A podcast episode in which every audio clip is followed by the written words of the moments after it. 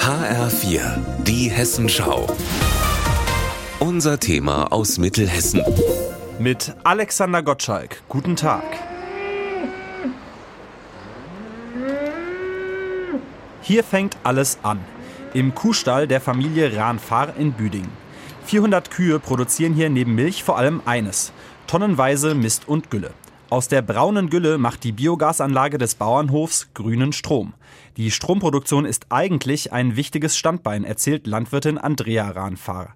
Jetzt befürchtet sie aber, dass die Biogasanlage sich für sie und ihren Mann bald nicht mehr lohnt. Der Grund? Die geplante Energiepreisbremse. Um die zu finanzieren, will der Staat Geld abschöpfen von Stromerzeugern, die zuletzt besonders hohe Einnahmen gemacht haben. Das ist für uns ein Horrorszenario, dieses Gesetzesvorhaben aus dem grünen Ministerium. Wir sollen letztlich um den Lohn unserer Arbeit gebracht werden.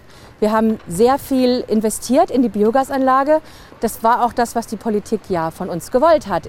Biogas ist eine klimaneutrale Energieform und die soll jetzt abgestraft werden. Kohle wird nicht abgeschöpft, Erdgas wird nicht abgeschöpft, aber Biogas, das verstehen wir nicht. Mit ihrem Ärger ist Ranfar nicht allein. Die ganze Biogasbranche ist in Aufruhr. Sie sieht sich nicht als Profiteur der Krise. 22 Cent bekomme sie derzeit für die Kilowattstunde Strom, sagt Landwirtin Ran Fahr. Sie brauche aber eigentlich 34 Cent als Ausgleich für die Preisexplosion bei Futter, Ersatzteilen oder Energie. Dazu sagt Arndt Osterfeld vom Biogasfachverband in Hessen. Wir haben eigentlich keine Übererlöse, sondern wir haben Umsätze und diese Umsätze sind natürlich jetzt da durch diese höheren Strompreise. Das Problem dabei ist nur, dass unsere variablen Kosten bei den Biogasanlagen halt eben massiv äh, gestiegen sind. Teilweise sprechen wir davon Preissteigerungen von 50 bis 70 Prozent. Die Folgen sieht man auf dem Bauernhof in Büdingen.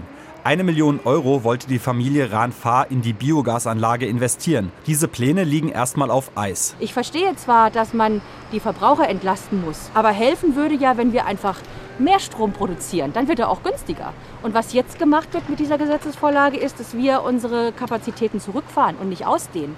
Also ist kontraproduktiv. Noch vor Weihnachten soll der Bundestag über den Gesetzentwurf zur Energiepreisbremse entscheiden. Alexander Gottschalk, Büdingen.